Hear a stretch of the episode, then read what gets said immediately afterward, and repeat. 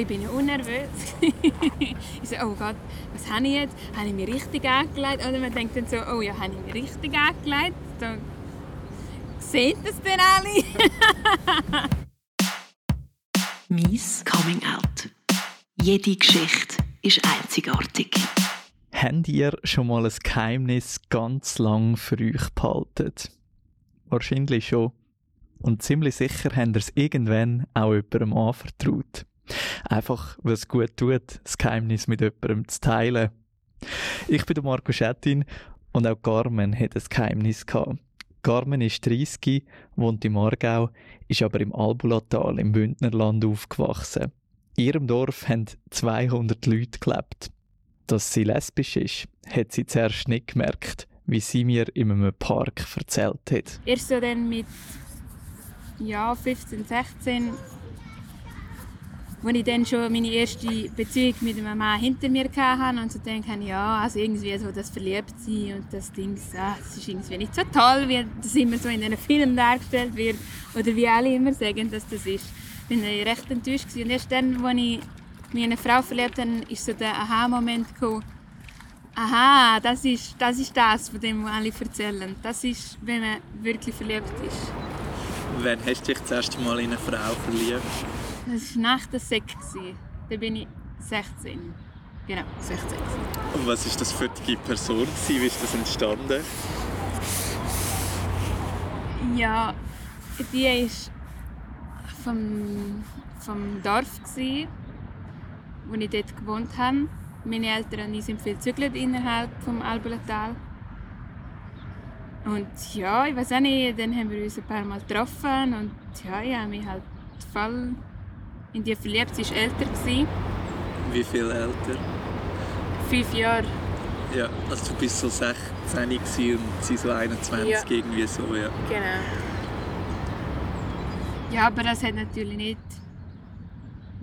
ist natürlich nicht so super gewesen, weil sie dann auch noch einen Freund hatte und ah, es war ein bisschen Drama, gewesen, also nicht so eine tolle erste Erfahrung aber immer noch toller als die Erfahrung genau. mit einem Mann. Also genau. es war wie so, gewesen, ah doch, das fühlt, sich, das fühlt sich so schön an. Ja. Und dann ist es halt gleich aber noch, noch Monate gegangen, bis, bis man sich dann wirklich eingesteht. Oder man muss dir vorstellen, im Albulatal es hat keinen Präzedenzfall gegeben. Also ich habe so das Gefühl, bin die einzige Lesbe von Graubünden. Oder? Und ja, ich also, habe halt nicht... Du hast gesagt, im Vorgespräch, du bist in einem Dorf aufgewachsen mit 200 Leuten. Das ist ja auch nochmal... Also dann fühlt man sich ja noch mehr ausgestellt, oder? Ja. Und also... Im Dorf kennen sich sowieso alle, aber du musst dir vorstellen, du kennst eigentlich das ganze Tal. Und ähm, ja, also meine Eltern haben äh, eine Kampfscheidung und schon dann hat schon das ganze Tal über uns geredet und dann nachher noch das Coming Out und ich dachte, oh nein, ich will nicht nochmal auffallen. Ich will nicht nochmal einen Grund an den Leuten geben, dass sie über unsere, mich und meine Familie lästern. ja, deshalb habe ich ein bisschen, am meisten habe ich mit mir selber mehr gehabt. Ich glaube, das geht allen so oder den meisten so. Also ich kenne es auch mega gut, so der innerliche Kampf, also eben zuerst das innere Coming Out, dass man es für sich überhaupt mal gemerkt und dann akzeptiert. Ähm, ja, du hast schon ein bisschen angetönt, die Widerstände, oh nein, es könnten andere urteilen über uns etc. Wie lange hat sich das, hast du das mit dir geschleppt? So? Also eben, du bist ja irgendwie Hals über Kopf verliebt in die Frau und gleichzeitig die andere Stimme hat so gesagt, nein, das darf nicht wahr sein oder was ist das für ein Kampf gewesen? Ja, also schon sicher ein ja. halbes Jahr bis ein Jahr, ja, dreiviertel Jahr, bis wir dann wirklich eingestanden haben, du, nein, es ist so. Es ist so und ähm, dann habe ich so gedacht, ja, jetzt muss ich halt, jetzt muss ich es jemandem sagen. ja, also dann ist es langsam richtig Coming Out gegangen. Wie hast du dir Informationen geholt? Oder eben, du sagst, es hat keine, du hast keine andere lesbische Person kennt in deiner Umgebung. Hast du dann irgendwie dich an anderen Vorbildern orientiert? Oder wie hast du dich so ein bisschen zurechtgefunden und herausgefunden, was du überhaupt bist? Ja. Ja, im Internet. das ist halt das, wenn du nichts anderes hast, dann gehst du halt ins Internet. Und zum Glück habe ich jetzt schon Internet. Ich meine, was war das? 2009, nein, vielleicht 2008, 2009, irgendwie dort rum. Und äh, ja, da bin ich ins Internet und habe so viel gelesen und mich erkundigt und, und so viele Filme geschaut und so.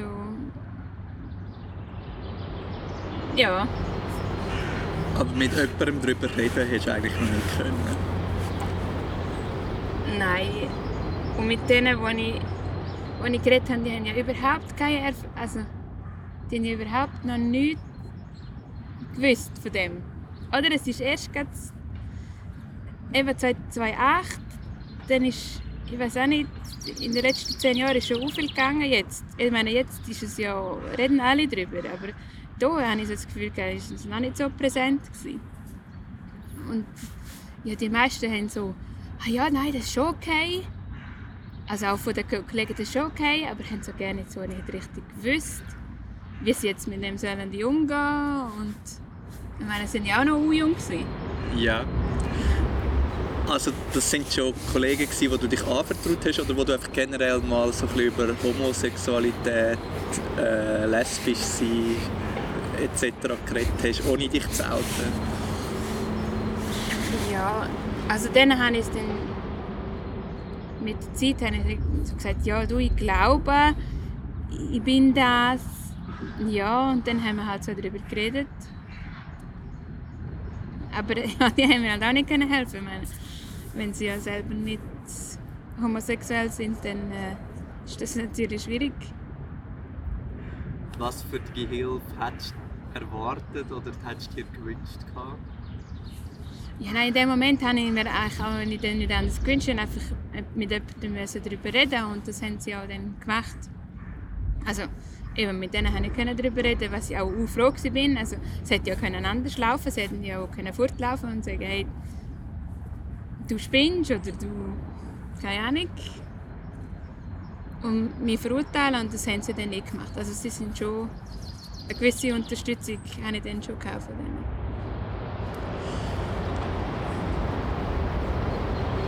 Wo du mir gesagt hast, du würdest deine Geschichte in diesem Podcast erzählen, hast du gesagt, eben, teilweise weißt du gar nicht mehr so genau, bei wem das, erste Coming-out war etc. Aber es gibt ein Coming-out, das für dich so das Entscheidende und das Wichtigste war. Welches ist das und wo ist das, also wo müssen wir das jetzt einordnen? Also eben 16 hast die Beziehung mit einer Frau gehabt, dann hast du dich so für Kollegen anvertraut und ist das dann auf das angefangen? Ja, dann so mit 17 habe ich dann bin ich zu meiner Mama und ich weiß nicht, ich war nervös gewesen, was sie sagt, was eigentlich jetzt im Rückblick so eigentlich relativ blöd ist, weil also meine Eltern haben das immer offen erzogen und sie, sie haben nie über andere geurteilt oder äh, weil sie anders sind oder so, überhaupt nie, aber man hat dann halt so Spinnereien in seinem Kopf, wenn man jung ist und die Ängste hat. Nachher habe ich ihr gesagt, ja du, es, es kann dann sein, dass ich dann, dann nicht einen Freund heimbringe, sondern eine Freundin. Und dann hat sie gesagt, ich weiß nicht, ah, das ist doch egal. Ich habe du einen Mann oder eine Frau mit heimbringst, das ist doch egal, Hauptsache du, du bist glücklich. Und ich weiß noch, der Moment, das ist, ja, ich hätte fast angefangen zu brüllen, weil es mir halt so wichtig war und ja, meine Mama mir auch jetzt immer noch auch wichtig ist und mir ist dann wirklich steif am Herzen gefallen.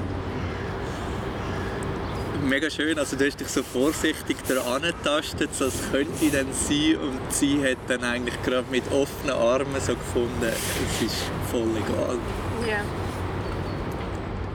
Ja, das ist schon.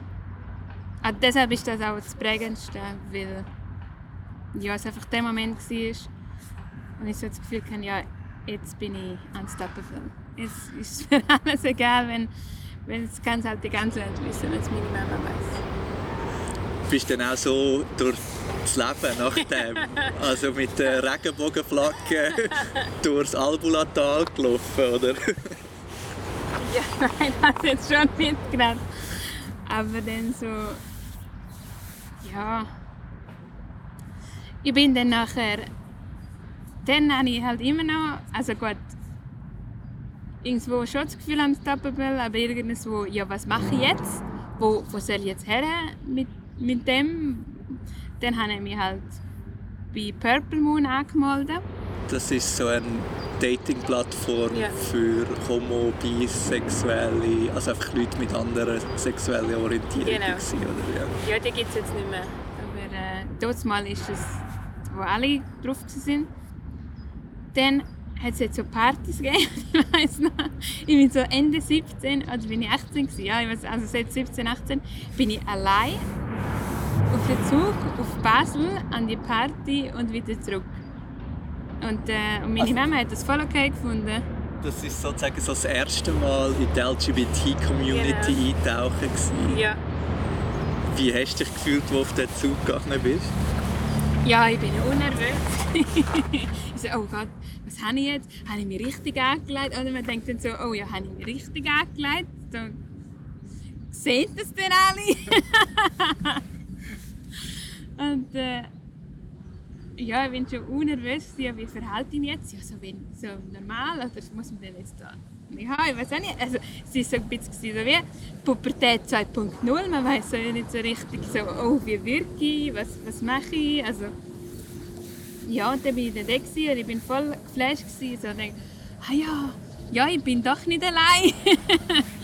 ja, Also, das muss ein mega eindrückliches Erlebnis sein, oder? Eben, wie du sagst, wenn man plötzlich merkt, es gibt einen ganzen Haufen Menschen, die gleich fühlen wie ich. ja.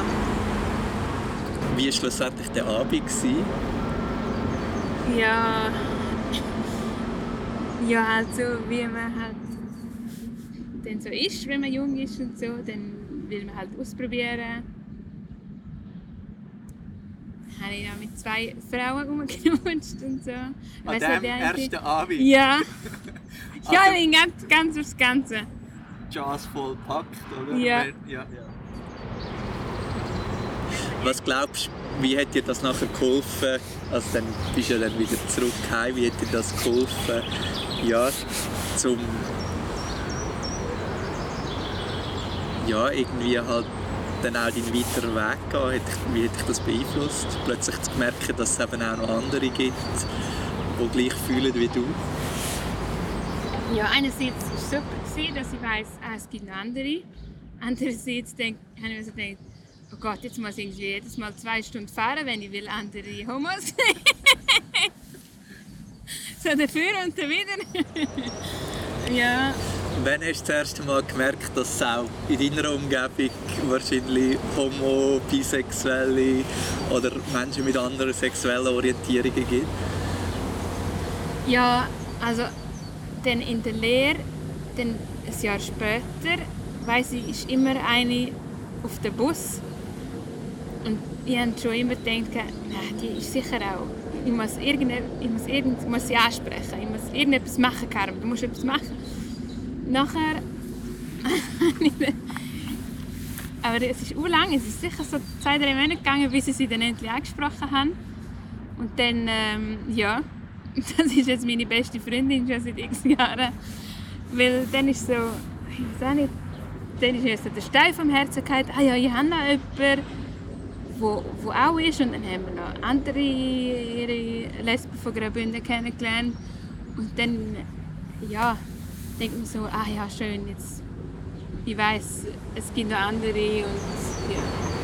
Das ist auch das Schöne am Coming Out oder generell, wenn man auch so ein bisschen Verletzlichkeit zeigt. Oder? Man merkt plötzlich, es gibt noch ganze Haufen andere Leute, die im gleichen Boot sitzen. Und das verbindet ja dann auch mega. Also, ja. ihr seid beste Freunde, in dem Fall seit also, ja, zehn Jahren oder so. Ja, ja. Das ist ja auch mega schön. Ja, das ist wirklich. Und was wir zusammen erlebt haben, wir sind, eben, wir sind dann viermal auch an, an so, ja, wie hat das geheißen? Ah, an der Offstream, die gibt es glaube ich immer noch. Die Offstream Party Ja. in Zürich oder auch in Pass. Und einmal war sie in Luzern. Gewesen. ja. Und ich weiss noch, wir sind einmal. wir sind einmal.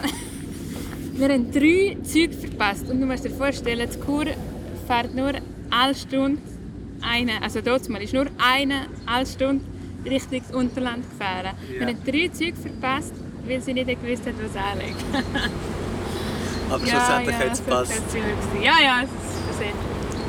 kommst schnell zurück zu deinem wichtigsten Coming-out, wie du sagst, bei deiner Mami. Also die erste Reaktion super offen, super tolerant. Ist das nachher ein Thema zwischen euch, dass ihr da ab und zu darüber geredet habt? Oder ist das einfach so gewesen, ich habe es jetzt einig gesagt, gut so und dann hat es dich einfach machen. Wie ist das nachher weitergegangen? Ja. Also wir haben schon darüber geredet und sie haben mir auch gefragt, ja, wie es denn geht und wie ich denn jetzt andere Frauen kennenlerne, weil es ja relativ schwierig da war. Ja, wahrscheinlich hat sie auch gedacht, ja, es wird jetzt ein bisschen schwieriger, so eine Beziehung dann zu kriegen jetzt. Aber äh, Nein, also ich konnte immer können mit ihr über alles reden. Wenn sind für dich Coming-outs wie normal, alltäglich geworden? Also ich weiss, von mir am Anfang hat es mich extrem viel Mut gebraucht. Ich war immer ein nervös. Gewesen. Und irgendwann gewöhnt man sich ja ein daran, es wird wie normaler. Aber also, ich meine, ich habe auch heute noch Coming-outs. Also wenn ich einen neuen Job anfange, oute ich mich wieder zum ersten Mal als schwul irgendwann oder wenn ich neue Leute kennenlerne. Wenn, ist das bei dir so ein ja, alltäglicher geworden? Ja, so. Ja, nach der Lehre, dann. Wenn man dann im Job ist, dann ist man schon ein bisschen mehr, dann weiß man schon mehr, wie der Hase läuft. Und man hat schon einen Haufen Mal bis dann schon. Ich glaube, so nach der Lehre ist das dann so mit 1,22. Dann ist es dann langsam so, ah ja, jetzt haben wir es dann etwa gesehen. jetzt, äh, jetzt, irgendwann langweilt es einem aus, um immer die gleichen Fragen beantworten. Aber man muss dann halt gleich Verständnis zeigen, weil für die Person ist es ja dann auch neu. So wie man ein Tattoo hat, oder es stellen ja alle immer die gleichen Fragen. Oh, hat es weh gemacht? Ja. Und gleich wie du sagst, glaube ich, viele Leute ähm, ja, sind wir zum ersten Mal damit konfrontiert. Und ich persönlich finde es echt gut, wenn die Leute fragen, als wenn sie dann hindurch irgendwie völlig ahnungslos ähm, das nicht können einordnen. Ja, ja, eben von dem her habe ich jetzt schon... Eine Zeit lang ist mir ein bisschen auf die Nerven gegangen und jetzt sage ich mir, ja, es ist so. Besser, ja, eben, man redet offen darüber, als wie wenn die Person sich dann, weiss der Gucker was vorstellt. Wie das dann so ist, zum eine Partnerin zu haben. Weil, also ich finde es nicht so gross. Also, ich weiß nicht, ob du das auch hast. Jetzt, wo man schon irgendwie 14 Jahre geoutet ist, jetzt ist man so in seiner Bubble und für einen ist das schon so normal, dass man es gar nicht so wahrnimmt, dass es nicht die Norm ist. Ich finde auch, ich lebe extrem in einer Bubble in Zürich, aber ich merke immer wieder, dass ich mit Leuten in Kontakt komme, die nicht in dieser Bubble sind. Und schon, dass es immer noch viele Leute gibt, die mit dem Thema überfordert sind, zu wenig wissen oder sogar homophob sind. Und das ist auch Teil von meiner Motivation, warum ich den Podcast überhaupt mache, weil ich schon glaube, dass es relativ viele Leute gibt, die einfach auch nicht informiert sind. Ja, ich glaube auch, das ist der meiste Grund, warum sie homophob sind, weil es gibt halt auch viele Leute, wenn etwas anders ist oder nicht in ihrer Komfortzone, dann gehen sie gerade auf, auf Abwehr und äh, dann kann man dann einfach ja, informieren. Ich finde es auch super, dass man jetzt in den letzten Jahren auch viel darüber redet. Und auch den Podcast finde ich super. Machst denn du homophobe Erfahrungen? Nein, also mit meiner Partnerin nie. Also entweder achte ich mich einfach auch nicht, das kann natürlich auch sein, oder äh, das Einzige, aber das ist auch schon wieder Jahre her, das einzige, ne, die einzige negative Aussage, die ich hatte, als ich mich geoutet habe, ist vom damaligen Ex-Freund von meiner Mama, der so zu mir gekommen ist und gesagt hat, ja, weißt du, ich hatte schon Mühe gehabt, wo mir das deine Mama erzählt hat, dass du lesbisch bist. Ich habe immer gemeint, ja, Lesben, das sind so über 30-Jährige, die nie einen Mann hatten. Und ich war so dort und schaue ihn an und denke mir, okay, wenn ich jetzt äh, noch etwas sage, dann rast du aus. Dann habe ich gesagt, ja, ich wünsche dir noch einen schönen Abend und bin aus der Tür, weil ich genau gewusst habe, dass ich so, so denke, äh, hey. Das ist extrem homophob, sexistisch, äh, intolerant, Ja. also eigentlich Ja, all das sehr, zusammen. sehr übel. Ja, all das zusammen. So, das ist das Negativ, also eines der negativsten Sachen, die ich ja, erlebt habe. Zurück zu dem Coming Out, also du hast dich so, ja, 16, 17 geoutet, heute bist du 30. Ich habe manchmal das Gefühl, als lesbische Frau ist man ein bisschen weniger exponiert in der Gesellschaft als als schwuler Mann. Glaubst Ja. du das auch oder Ja, sehe ich das das falsch? Ja, das tut mir einmal voll leid. Ich, ich weiß auch nicht, es ist so ein, so ein Doppelstandard. Es ist ja voll blöd, weil was ist denn der Unterschied, wenn man homo ist und zwei Frauen oder zwei Männer? Vielleicht ist es auch wegen Patriarchat. Ich sehe es auch oft. Es ist jetzt einfacher, zum eine Frau zu sein und Chef sein und auf den Putz hauen. Das ist immer eher akzeptiert, als wenn ein, wenn ein Mann ja, eher weiblicher ist oder eher, ich weiß auch nicht, das wird dann von den anderen Männern, die fühlen sich bedroht in ihrer Männlichkeit. Also ich glaube, es liegt schon an dem. Weil ich finde nicht per se, dass die Leute ja, ich glaube, es liegt schon an diesen Klischees, Mann, Frau immer noch haben. Carmen, jetzt heute bist du 30, mit 16, 17 hast du dich outen als lesbische Frau. Was hat dir geholfen, dass dein Coming Out noch einfacher gewesen wäre? So im Nachhinein. Ja, schon. Eben, wenn ich gesagt habe, es hat keinen Präzedenzfall gegeben. Es wäre schon schön gewesen, wenn ich von jemandem wenigstens gewusst habe, vom Teil, dass sie auch ist, dass sie sich auch geoutet hat. Das ist auch der Grund, warum ich jetzt auch über das Coming Out rede, weil ich einfach auch will zeigen, hey, es gibt eigentlich viele von uns. Also du musst keine Angst haben, du bist nicht allein und, und ja, man kann zu sich stehen. Und das wäre super gewesen, wenn ich das jetzt gehabt hätte, dort mal. Ein lesbisches Vorbild hat der Carmen aus dem Aargau geholfen, sich selber zu finden. Trotz allem hat sie sich als Teenager geoutet und lebt heute mit 30 im Aargau mit ihrer Partnerin. Ich bin der Marco Schettin.